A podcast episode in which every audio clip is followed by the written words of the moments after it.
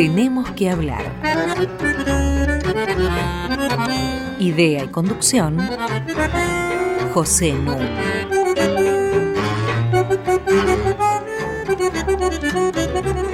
Muy buenas noches. Hoy tenemos que hablar de la marginalidad, de la violencia, de la dominación social. Para eso tengo junto a mí a Mariana Heredia. Buenas noches, Pepe. Hola. Y a un invitado especialísimo, a un amigo muy querido que se llama Javier Aullero.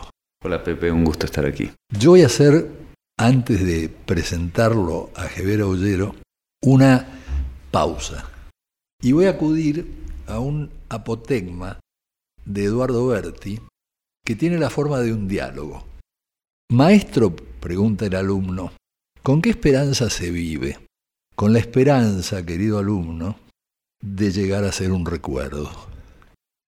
Y lo digo porque la presencia de Javier me trae el hermoso recuerdo de su papá, de Carlos Aullero, que fue un amigo entrañable, un gran político argentino como han existido muy pocos, cabal, transparente, incorruptible, líder de la democracia cristiana después del frepaso, y que se fue hace 21 años a la temprana edad de 60 años.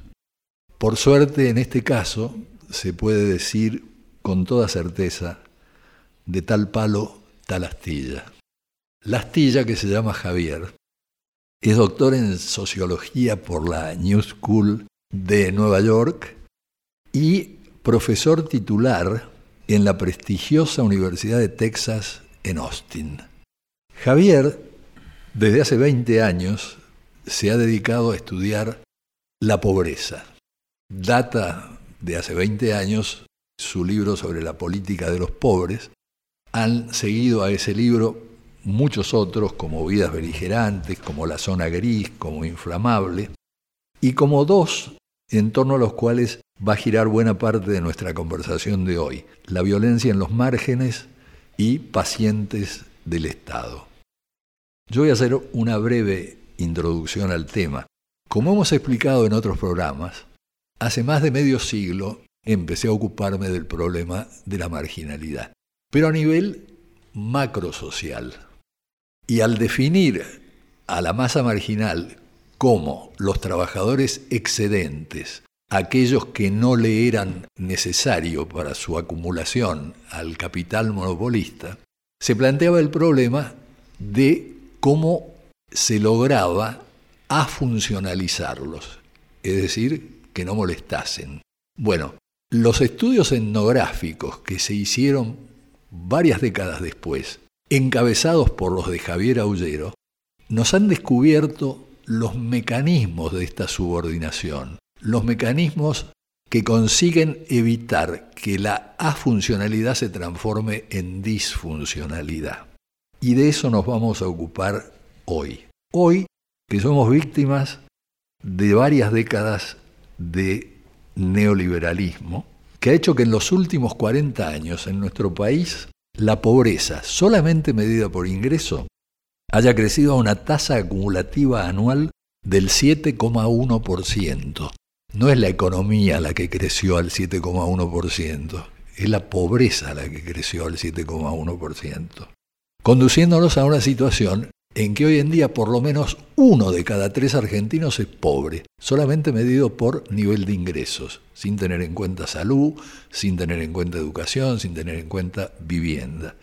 Y lo que es peor, uno de cada dos menores de 17 años es pobre.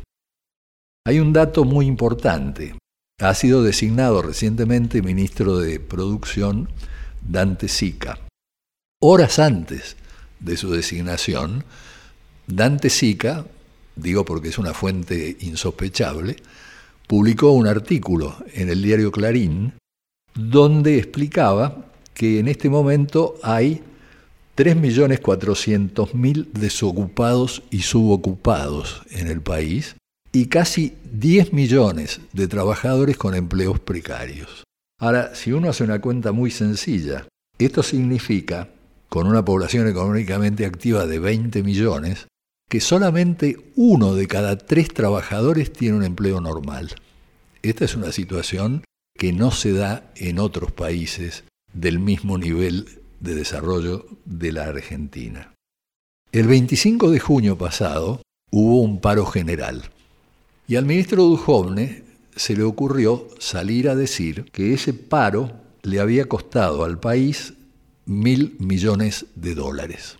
Esto habilitó al economista Carlos Leiva a hacer otro tipo de análisis y referirse no a lo que había costado el paro, sino a lo que nos costaba la economía del paro, entendiendo ahora paro los recursos ociosos de la fuerza de trabajo desocupada y subocupada y la capacidad productiva instalada ociosa.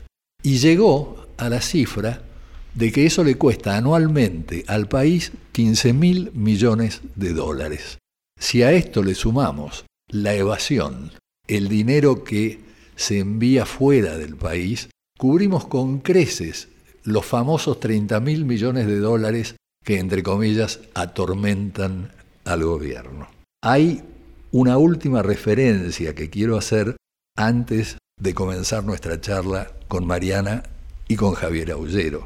Sartre tiene una definición que a mí me parece que cobra cada vez mayor actualidad. Y dice, la violencia no es otra cosa que la escasez internalizada.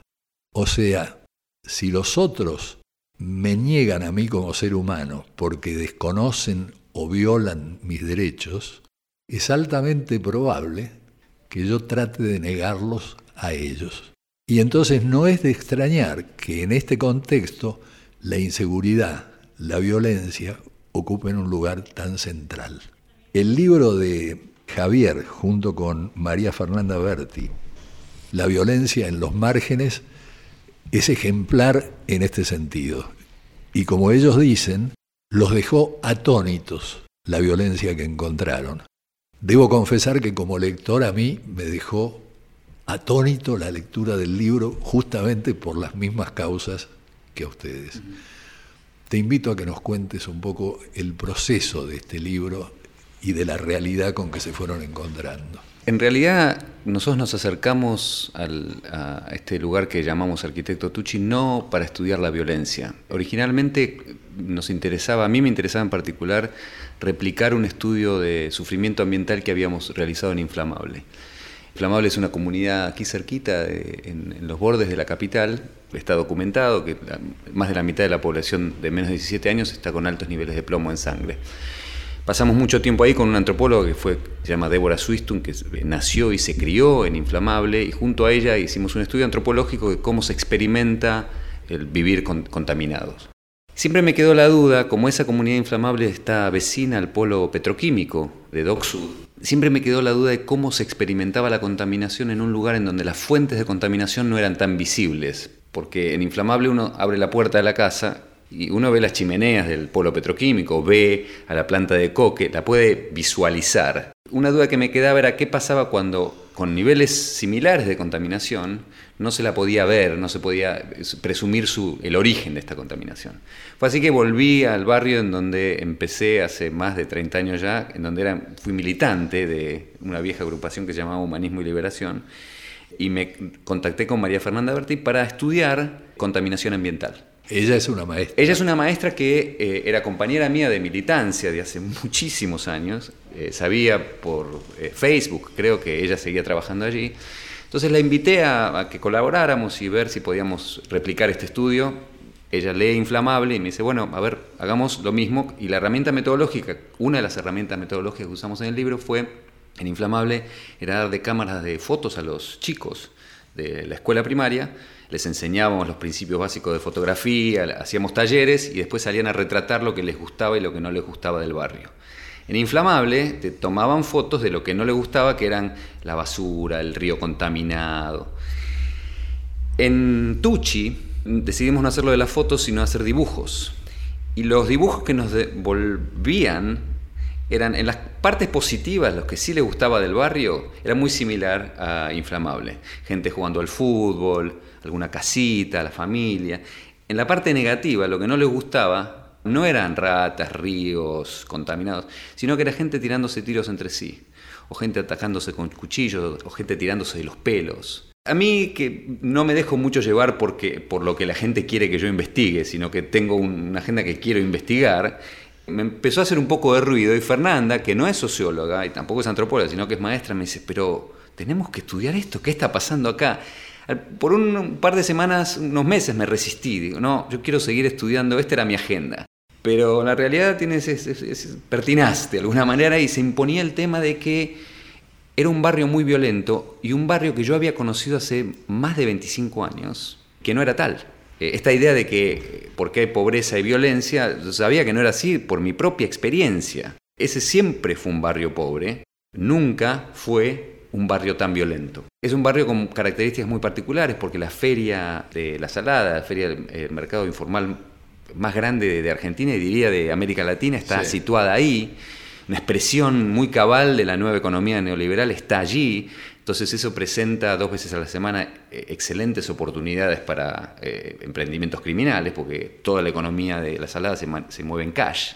Imagínate cinco veces el presupuesto de todos los eh, shopping centers de la ciudad de Buenos Aires combinados no, eh, no llegan a alcanzar el dinero que se mueve en la sala, pero a diferencia de los shopping de la capital, eso se mueve en cash.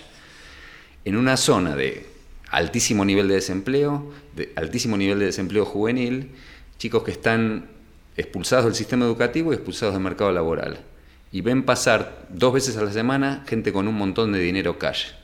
Es una excelente oportunidad para el, capitalismo de botín, que decía Weber. Claro, no hace falta. Nini.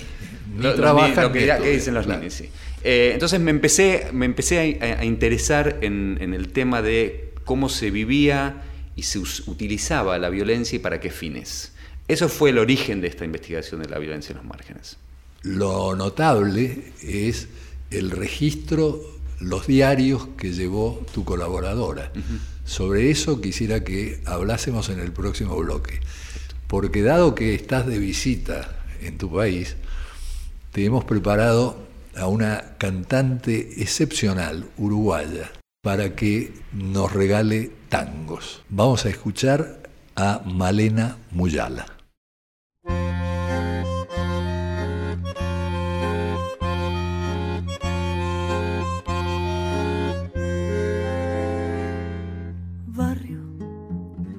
por la luna, rumores de milonga, es toda mi fortuna.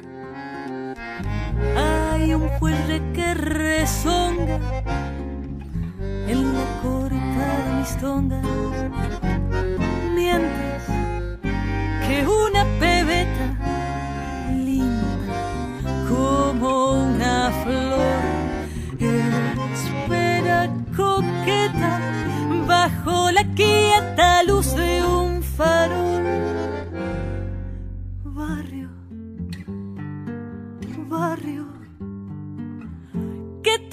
el alma inquieta de un gorrión sentimental. Pena, ruego, es todo el barrio malevo, melodía de arrabal. Viejo barrio. Perdona si al evocarte se me pianta un lagrimón que al rodar en tu empedrado es un beso prolongado que te da mi corazón.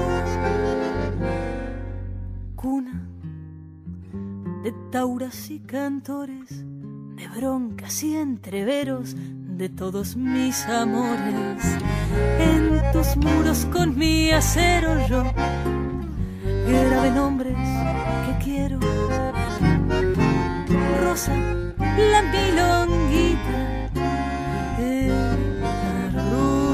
amargo y la primer cita, la paicarrita me dio su amor. barrio que tenés el alma inquieta de un gorrión sentimental. Pena,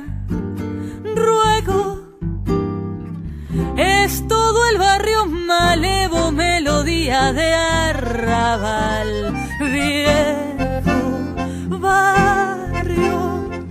Perdona si al evocarte se me pianta un lagrimón que al rodar en tu empedrado es un beso prolongado que te da mi corazón. Fue Malena Muyala interpretando Melodía de Arrabal de Carlos Gardel y Alfredo Lepera.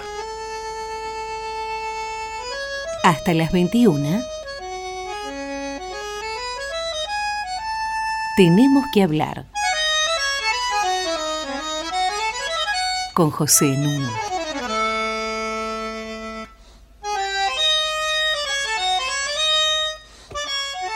Estoy dialogando con Mariana Heredia y con nuestro visitante muy muy especial, Javier Aullero, sobre la violencia en los márgenes. Y le había pedido a Javier que nos contara de los diarios que llevó su colaboradora, la maestra María Fernanda Berti. Así es, eh, una de las maneras de, que teníamos de recolectar datos o de producir datos junto a las maneras más tradicionales que tiene la etnografía, la antropología, la sociología, que es hacer entrevistas, observaciones, además de los dibujos que contábamos antes, fue el, diario de mi colaboradora, eh, digamos, y mi coautora, que ella tomaba todos los, eh, todos los días al regreso de sus dos jornadas laborales como maestras, eh, eh, recuentos de las cosas que les contaban los chicos. Un poco fue la combinación de ese diario, si yo he estado en el aula algunas veces y, digamos los chicos hacían dibujos para mí y no sé si en el libro está uno de los dibujos, pero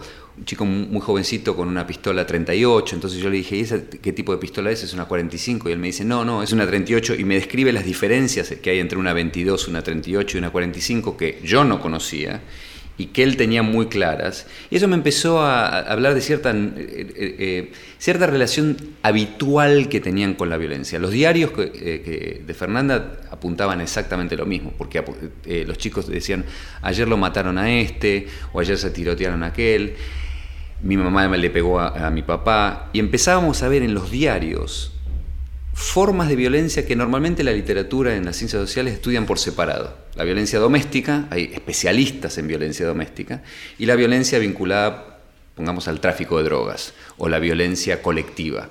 Hay especialistas en violencia relacionados al tráfico de drogas, hay especialistas en violencias colectivas. Y lo que empezamos a ver que en realidad muchos de los episodios estaban conectados unos a otros.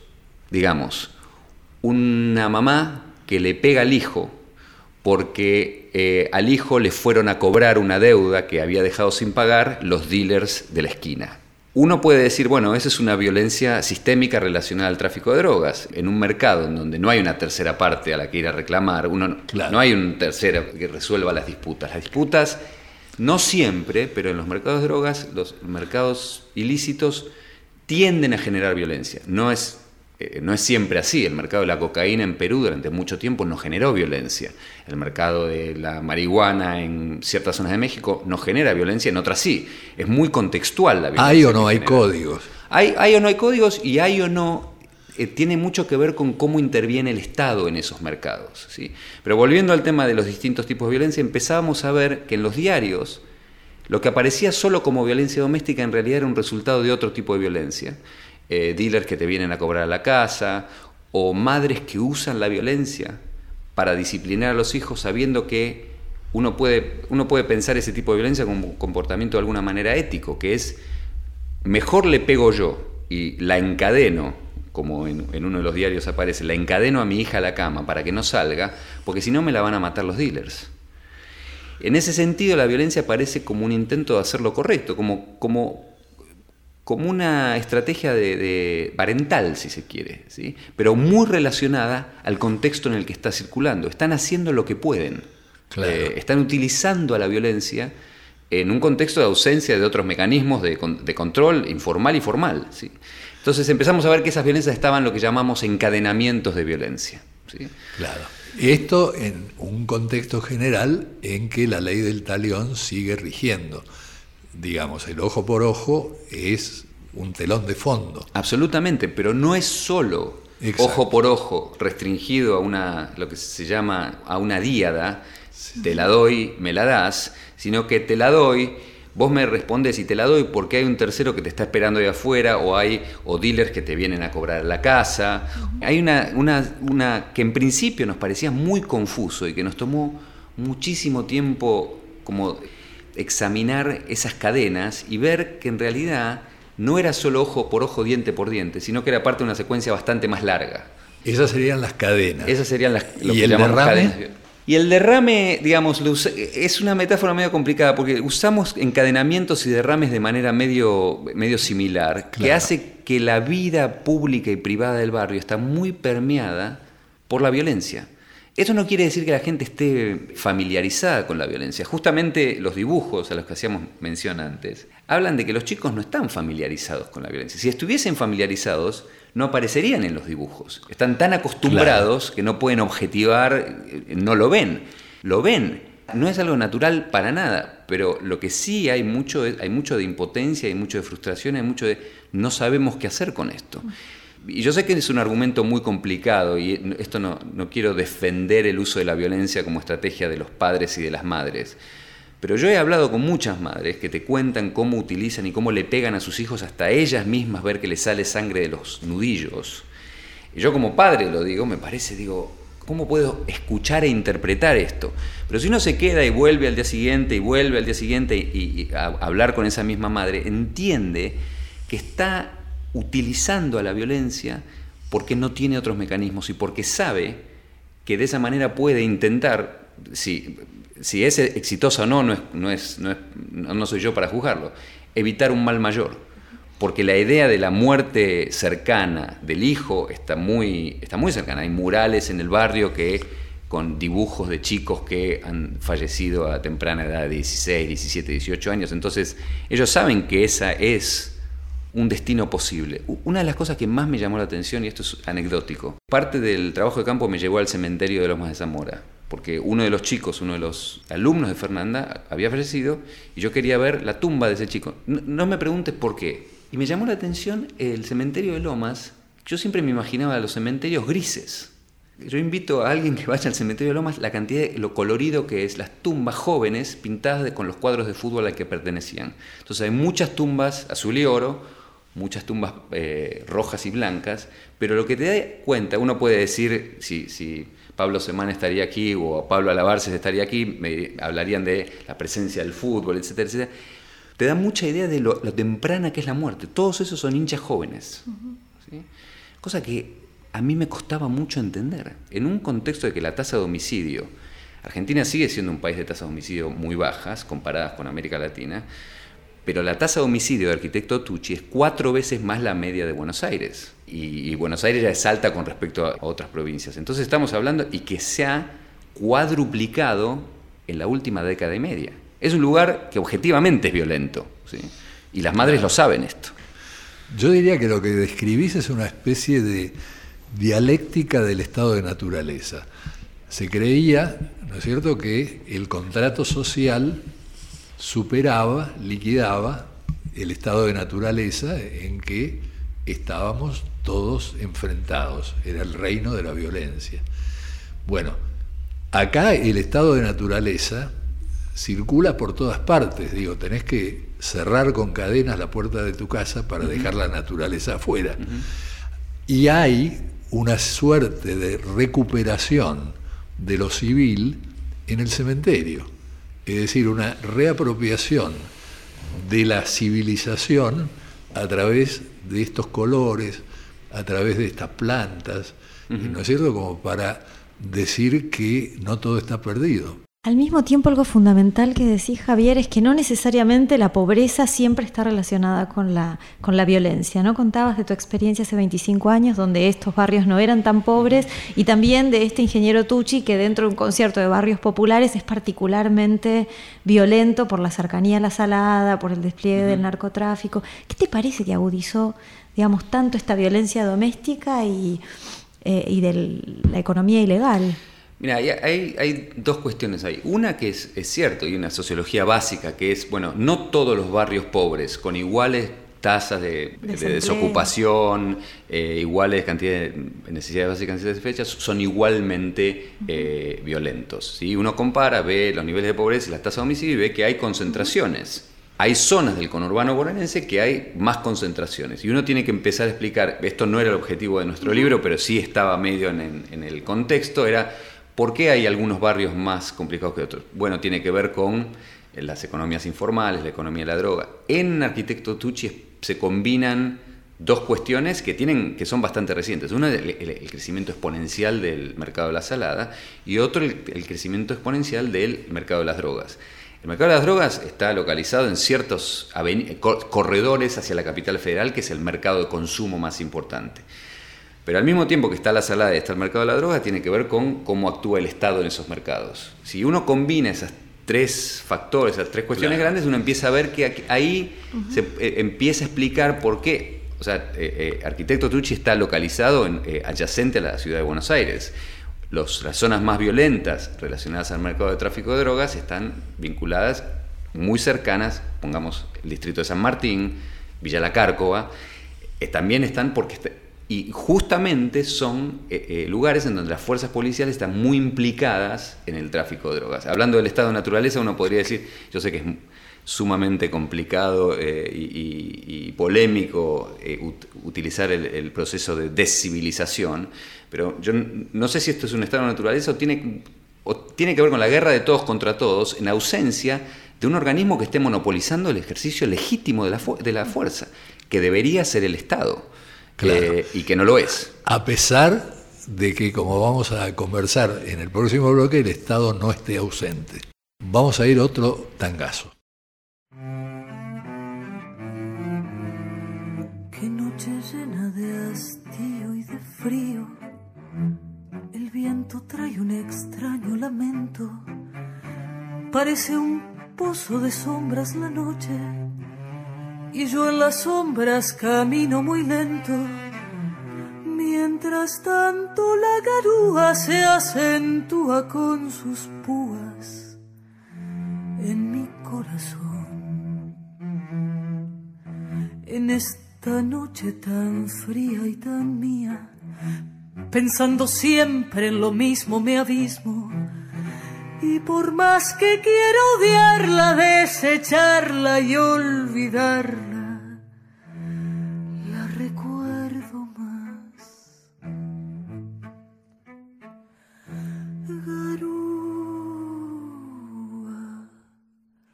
solo y triste por la cera va este corazón transido, con tristezas de tapera, sintiendo su hielo, porque aquella con su olvido hoy le ha abierto una gotera, perdido como un duende que en las sombras más la busca y más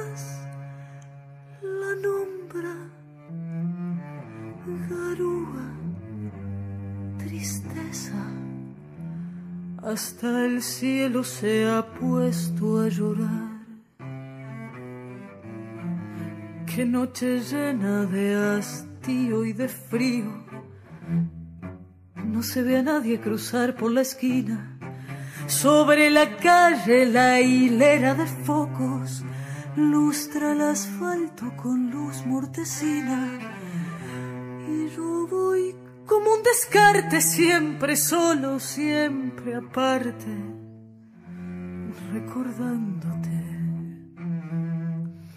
Las gotas caen en el charco de mi alma, hasta los huesos calados y helados, y humillando este tormento todavía pasa el viento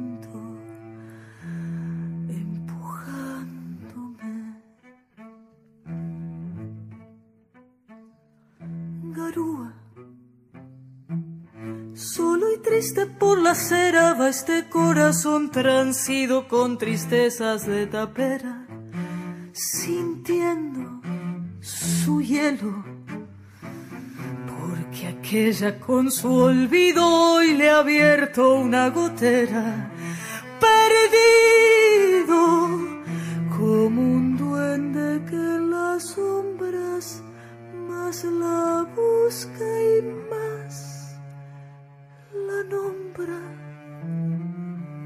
Garúa, tristeza, hasta el cielo se ha puesto a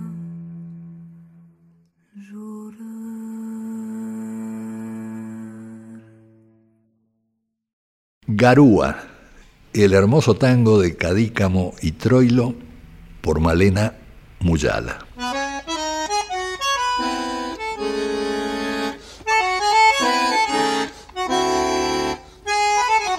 Seguimos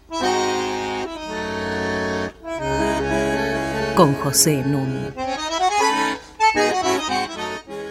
Tenemos que hablar arroba radionacional.gov ar. Es la dirección de mail en la que esperamos la correspondencia de ustedes. Y como siempre les recuerdo, nuestros programas se pueden bajar entrando a la sección podcast de la página web de la radio www.radionacional.com.ar. Seguimos hablando con Mariana Heredia y con Javier Aullero. Y habíamos quedado en un punto la presencia barra ausencia del Estado en estos sectores marginales. Javier, había dejado Pepe una pregunta pendiente en el bloque anterior y es cuál es la presencia del Estado en estos sectores populares. Es un tema interesante porque uno está muy acostumbrado a una especie de, lugar común, habla durante muchos años, y yo fui parte de ese de reproducir ese lugar común que hablaba de los años de neoliberalismo, de la retirada del Estado, el Estado que se ausentaba de la vida de los sectores populares. Y en realidad es un, es un, es un estereotipo y un estereotipo que en realidad tiene bastante de incorrecto, en el sentido de que el Estado está presente, uno, tanto en Arquitecto Tucci como en eh, Inflamable, donde hicimos otro trabajo de campo, en muchos, en los sectores, incluso los más eh, marginales, eh, hay presencia del Estado en cuanto hay una escuela pública, está el hospital, está el hospital público, están los planes, distintos planes a lo largo de los 20 años que han, han ido cambiando de nombre, inyectando cash pero también están las presencias de las maestras, de los médicos, las unidades UPAS, las unidades de pronta atención. En Arquitecto Tucci están tanto el hospital público como la unidad de, eh, pronta atención. Está la policía, digamos. El desafío para el sociólogo, digamos, es ver cuál es, qué tipo de presencia, digamos, la, escuela, bueno, eh, eh, no solo enseña y enseña mal y enseña lo que puede, sino que alimenta a los chicos. Eh, ¿Y cómo los alimenta? Bueno, eso va variando de gobierno a gobierno. El tipo de, uno puede ir viendo qué, tipo de comida eh, distribuyen las escuelas. ¿Cómo funciona el hospital? ¿Tienen algodones? ¿Tienen gasas? ¿No los tienen? yo recuerdo vívidamente una, experiencia de, entrevistar al, jefe de cirugía del Hospital Público de Lomas de Zamora, intentando digamos, recrear algo básico, que es un estado presente. Un estado presente es un estado que cuenta. Un estado que cuenta eh, cuántos heridos hay, cuántos muertos, cuántos eh, nacimientos, etcétera, etcétera. Bueno, el estado al el que yo mire es un estado que, cuenta mal y cuenta poco, digamos. Me costó a mí eh, recrear la tasa de homicidio de Lomas de Zamora, algo que en otros países, en otros estados, uno con tres o cuatro clics de mouse sabe dónde, cuánta gente muere en, dos cuadras de Chicago. Aquí el jefe de cirugía me mostró su cuaderno eh, que parecía un partido de truco, vieron como los, numeritos que hacen así, las, casitas que hacen, los palotes, y este me dice, así, así cuento yo, estas son las cirugías que se hicieron durante el último año. Él, por propia voluntad, uno quería, uno, a uno le, le gustaría que fuese el Estado que ese estado que describía Foucault, que contaba del estado de la biopolítica, que sabía todo. Ojalá fuese así, nos facilitaría mucho la vida a los sociólogos, digamos. Pero en todo caso, uno ve la presencia del Estado en la escuela, ve la presencia del Estado en el hospital y también ve la presencia del Estado en la, policía.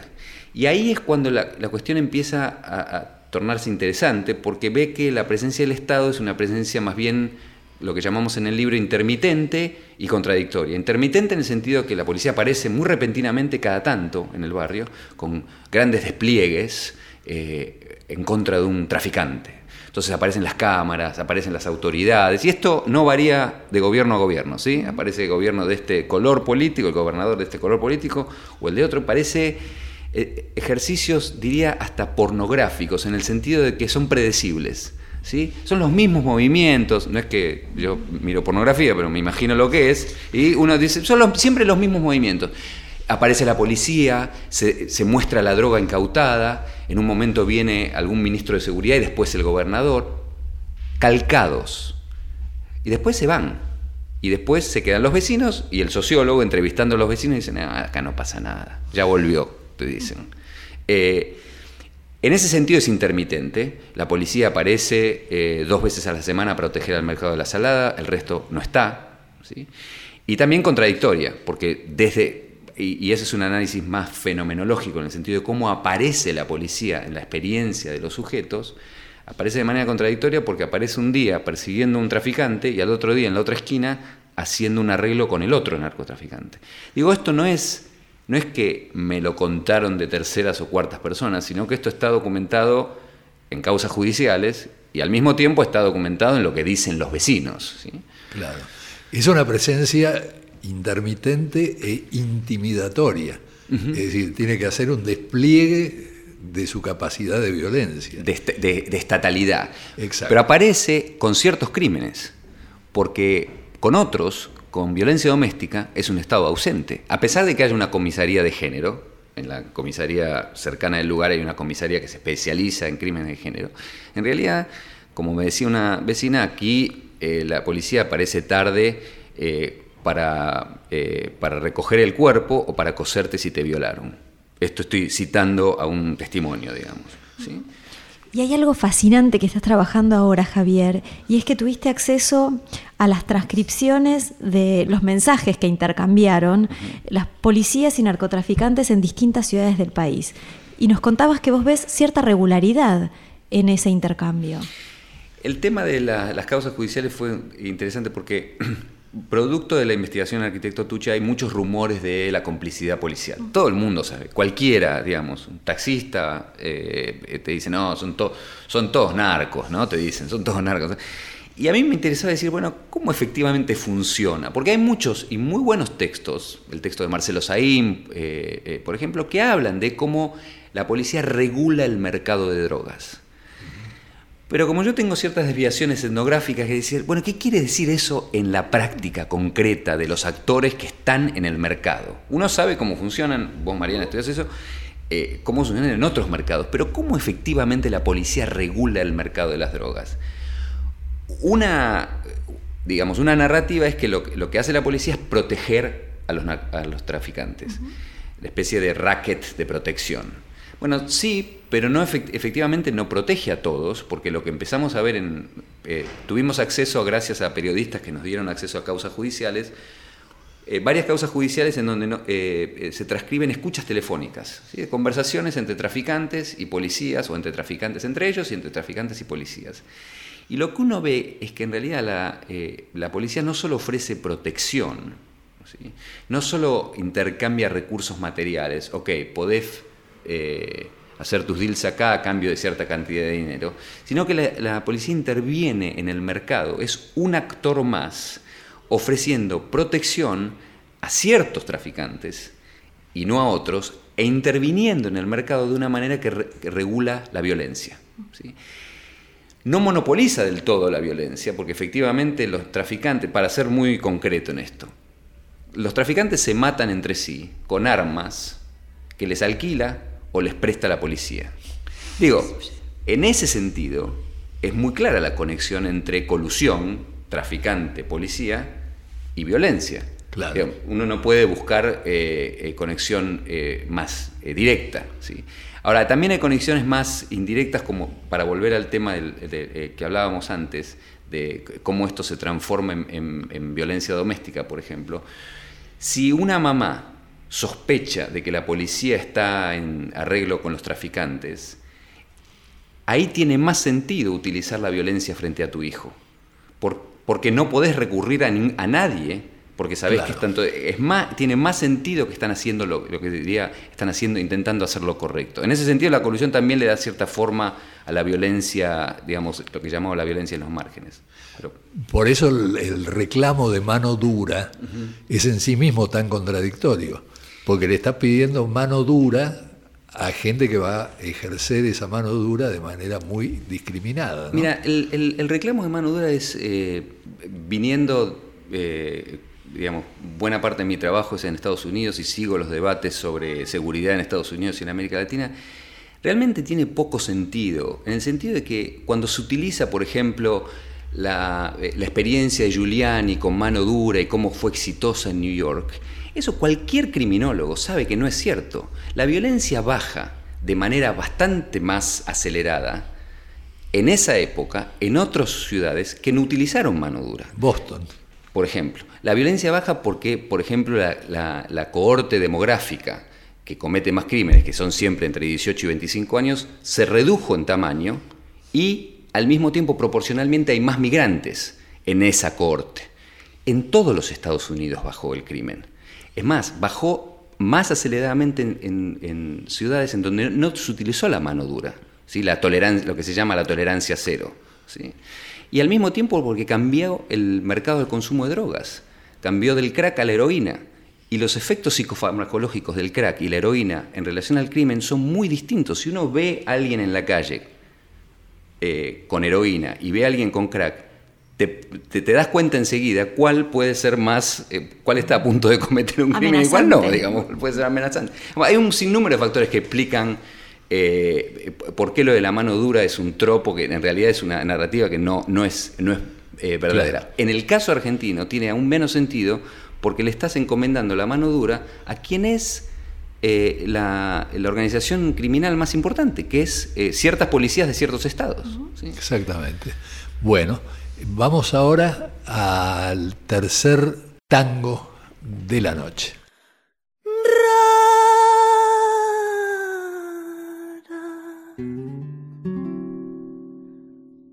como encendida te hallé bebiendo linda y fatal. Bebías y en el fragor del champán loca reías por no llorar. Pena me dio encontrarte, pues al mirarte yo vi brillar tus ojos con un eléctrico ardor, tus bellos ojos que tanto adoré. Esta noche, amiga mía, con alcohol nos embriagamos ¿Qué me importa que se rían y no llamen los mareados? Cada cual tiene sus penas y nosotros las tenemos. Esta noche beberemos porque ya no volveremos a vernos más.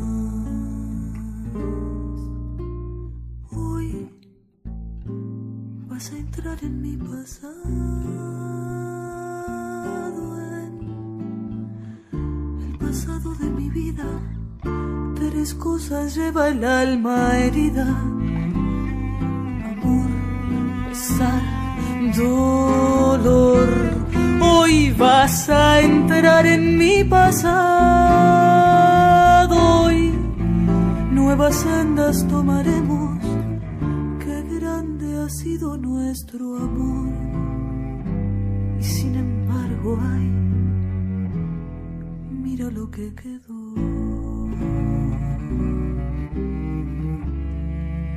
Esta noche,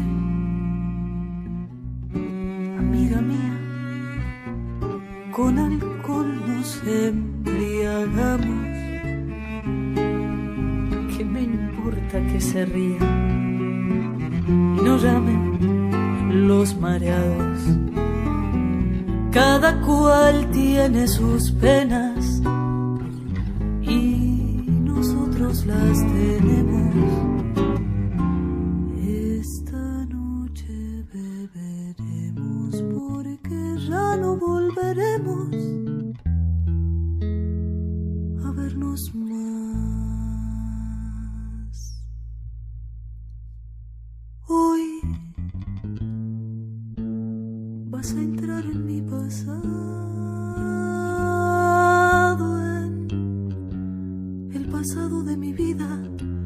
Tres cosas lleva el alma herida: amor, pesar, dolor. Hoy vas a entrar en mi pasado. Y nuevas sendas tomaremos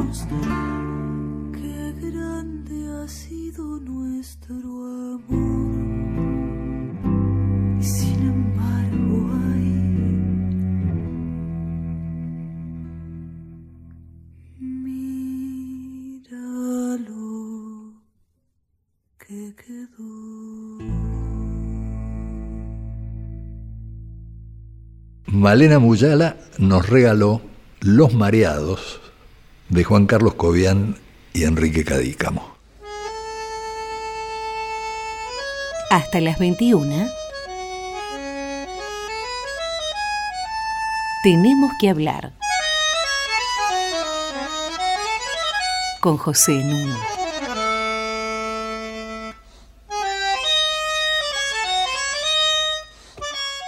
Continúo conversando con Mariana Heredia y con Javier Aullero. En los sectores populares han sido estudiados fenómenos como el clientelismo, como la falta de participación o la participación. Lo que nunca fue estudiado, o por lo menos en nuestro país, es un tema que ha abordado Javier en un libro que se titula Pacientes del Estado. Y yo le voy a pedir a él que nos explique de qué se trata. Como el libro anterior, como te contaba antes, Pacientes del Estado se origina en una idea que quedó rebotando de Inflamable. Eh, en Inflamable lo que empezamos a, notar en las entrevistas y en las observaciones durante mucho tiempo es que eh, la gente siempre estaba esperando en Inflamable que la relocalicen, que le hagan un examen para ver si estaban contaminadas. Estaban esperando o, o preocupados si le habían erradicar. Tanto estaban esperando que yo empecé el trabajo de campo y al año y medio, con mi coautora Débora, decidimos, vamos a apurarnos porque los van a relocalizar. Este barrio va a desaparecer, vamos a terminar escribiendo algo sobre un lugar que no existe. Nosotros mismos nos terminamos creyendo que algo inminente estaba por suceder. Pasó un año, pasaron dos, salió el libro, el libro fue utilizado por la Corte Suprema para, en el informe sobre que después ordena la, la limpieza del riachuelo, la creación de Acumar, etcétera, etcétera. Si uno va hoy inflamable y pregunta, probablemente, como nosotros hicimos hace menos de dos años, eh, con la ayuda de Débora, que dicen que ah, ya mismo los van a reubicar. pasaron 10 años. Y empecé a pensar esta idea de la espera, de los sectores populares como siempre esperando eh, algo, siempre algo está por suceder. Y decidí a ver si se podía estudiar la espera etnográficamente. Y eso me llevó a salas de espera del Ministro de Desarrollo Social, a salas de espera del RENAPER, que era quien es la oficina que daba los documentos de identidad, y volver a Inflamable a ver cómo seguía esperando eh, la gente. Estudiar la espera es algo muy complicado porque aparentemente no pasa nada, no, hay, mucha acción eh, en la espera. Sin embargo, si uno se detiene un tiempo y pasa muchas y largas horas en la espera, ve que ocurren eh, muchas cosas. Entre las cosas más importantes que me parece a mí que ocurren, que es la gente eh, aprende lo contrario de la ciudadanía. Aprende a esperar, aprende a subordinarse a los dictados del Estado, que es si vos querés lograr algún beneficio de nuestra parte, de la parte del Estado, tenés que aprender a callarte y esperar tranquilamente. Aprender a, padecer. ¿sí? Eh, y esto con, mucha regularidad empezó a, eh, suceder, de, ver cómo la gente aprende no solo a esperar, sino aprende a tolerar la arbitrariedad que tiene el Estado. Nosotros esperamos con mucha gente durante muchos días y vemos que el Estado se, comporta de manera totalmente arbitraria. Les dice a la gente vuelvan mañana y mañana es sábado, vuelvan en una semana y la semana es feriado, eh, un día te atienden cuatro horas, otro día te atienden ocho y no sabes bien por qué. Eh, un asistente mío de investigación eh, quería obtener su documento y había estudiado cómo obtener el documento y veía que la gente esperaba entre una semana y diez días para, obtener, para acceder a la oficina. Él un día fue a la misma hora que todos y le hicieron el documento en dos horas. Pero no es porque él era particularmente habilidoso, sino porque la espera es totalmente arbitraria. ¿sí? Se transforman en medios en sujetos de cierta chance, de cierta, eh, digamos, si tenés suerte te atienden hoy, si no tenés suerte te atienden mañana. Y uno empieza a ver y, y, empecé a revisar ciertos textos clásicos de la literatura y ver que la modalidad de la espera es algo bastante, si no estudiado, al menos tematizado. Uno puede, yo utilizo tres libros, El coronel no tiene quien le escriba, El proceso de Kafka y Esperando a Godot, y uno ve que son tres libros que tematizan el tema de la espera y de la arbitrariedad en la espera. El coronel no tiene quien le escriba es un caso típico del coronel que vive esperando que le den la pensión. El libro termina con una palabra, mierda nunca se la dan. ¿sí? El Estado no es que nunca te la da, porque el Estado te tiene que alimentar cierta esperanza, porque la espera sin esperanza no, no tiene mucho sentido. ¿sí? Esa es la palabra clave que yo estaba esperando que dijeras, la esperanza. Justamente porque los políticos en funciones se vuelven administradores de la esperanza. ¿No es cierto? Las cosas están mal, pero van a estar mejor ustedes tienen que esperar, tienen que tener confianza en nosotros. Es, interesante que menciones a los políticos, porque algo como tantas cosas que a uno se le pasan cuando investiga en su momento que está obsesionado con un tema y después salta a otro, una de las cosas que hice que juré que nunca iba a volver a hacer fue mirar mi primer eh, diario de campo cuando hice mis trabajos sobre clientelismo. Eh, y lo volví a mirar con con todo el resguardo que uno tiene de mirarse uno 20 años atrás. Y em, em, em, me empecé a dar cuenta que lo que, que no me había dado cuenta en su momento era que los punteros políticos lo que hacen es acelerar el tiempo de los más marginados. Conectarse a una red política ¿sí? para resolver un problema es dejar de esperar, es esperar menos.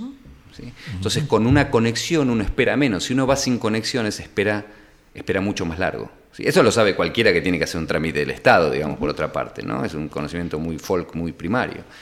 Pero empecé a pensar cómo la política puede, juega con ese tiempo del más desamparado que tiene poco tiempo. Sí, sí acá eh, nos contaban un caso en una villa en que eh, una mujer ocupaba una vivienda y la cañería se había roto, ¿te acordás? Y entonces le dice a una amiga, ¿qué hago? ¿Cómo hago para reemplazar esta cañería? Tengo que ir a hablar con fulano, que era el puntero. Y la amiga le dice, es que no te va a atender. ¿Y por qué no me va a atender? Y porque vos hace muchos actos a los que no concurrís, hace mucho tiempo que no vas a los actos. Ah, dice ella, mirá, le dice la amiga, yo te recomiendo esto. Mañana subite al camión y asistí al acto y hacete ver por Lucero, que es el nombre del puntero. Bueno, efectivamente la mujer va, se hace ver por Lucero, y después cuando vuelve le pide a Lucero el favor. Y efectivamente Lucero se lo hace. Pero lo importante para mí de todo este relato era que la mujer no tenía idea a qué acto había ido ni para qué ni qué se jugaba en ese acto. Para ella en ese acto lo que se jugaba era su cañería, nada más. ¿no? Bueno, es que de hecho el subtítulo de tu libro era Favores por votos, ¿no? Es buena parte del, del, argumento de lo que hace Pepe y lo que vos estás preguntando es que los sentidos que tiene el clientelismo son muy, muy diversos para los actores. Entonces yo he ido a muchos actos cuando hice aquel trabajo de campo hace 20 años y efectivamente había gente que sí sabía lo que iba, mucha otra gente que aprovechaba que había un colectivo que la llevaba a la capital y que ella nunca iba a la capital y que era un día libre para ir a jugar con los chicos a una plaza a la que ella nunca iba a poder acceder. Gratis, además. Eh, yo recuerdo muy vívidamente una señora que me contaba cómo con Menem había visto el océano por primera vez, había visto el mar por primera vez. Y yo en su momento, otra vez, pecados de etnógrafo, en su momento no le presté atención eh, a esa anécdota y me contaba con detalles, vos sabés lo que es el mar. Y, estuvimos en un hotel de un sindicato y teníamos agua caliente. Después de, grabando la entrevista, como se dice en criollo, se me cae la, la ficha ¿Cómo no debería estar agradecido? Alguien que por primera vez a los 35 y 30 y pico de años vio el mar gracias a participar en una red política. Yo le pregunto si uno estuviese en esos zapatos, estaría eternamente agradecido. ¿sí? Eh, ahora, si uno le preguntaba el contenido de, qué, es lo que dijo en su momento, no tenía, no tenía idea. ¿sí? Pero en el, desde, desde su punto de vista, lo que ella había logrado era ver el mar gracias a la política. A los 35 años. Por eso le daba tanto, tanto detalle, digamos, a... Javier, como nos estamos acercando al final del programa, lamentablemente, eh, no resisto la tentación de preguntarte cómo es la cotidianeidad bajo Donald Trump. Es una cotidianidad muy, últimamente muy truculenta, muy, muy, como diría mi esposa que es de Ecuador, muy tenaz. Eh, porque hay, varias cuestiones. Uno es el ataque muy fuerte, el discurso y ataque, no, no solo un discurso, sino prácticas antiinmigrantes muy, eh, muy fuerte. Terrible. Eh, terrible. Y, prácticas concretas que uno ve los camiones de ICE, de la policía migratoria, levantando migrantes. Pero no es, no es solo eso, es un sinnúmero, es, es, algo que yo no estaba acostumbrado, es un, un episodio y una barbaridad por día a veces hasta dos por día. Entonces es como muy eh, intimidante eh, vivir en, un país en donde la política siempre estaba como muy separado de la vida cotidiana y de golpe se ha transformado en una cuestión de todos los días, en donde eh, los americanos son muy conocidos o eran muy conocidos por evitar las cuestiones, las discusiones políticas. Si se las siempre las ingeniaban para que cuando aparece la política en la mesa la, la descartan, hablemos de otra cosa. Hoy eso no se hace, hoy la política está presente en... Entonces hay, para ver el, vaso medio lleno ahora, hay una cierta politización de chicos de la edad de mis hijos que antes no tenían, ¿sí? pero que está desde eh, justificaciones de violencia racial y, básicamente apoyos a, públicos que hace Trump a gente de extrema derecha radical.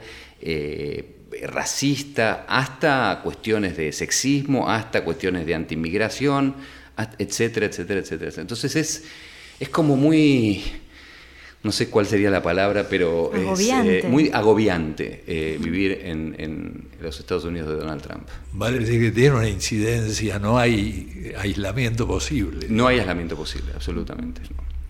Javier, te comprometemos a que vuelvas a Buenos Aires más seguido, que nos visite más a menudo y que cada vez que vengas nos avises para que este programa esté a tu entera disposición.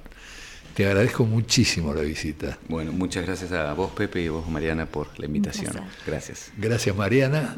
Eh, gracias, nuestra inefable productora Inés Gordon. Y muchísimas gracias a Diego Rosato, que hoy está a cargo tanto de la parte técnica como de la edición. Y como diría Wimpy, que todo sea para bien.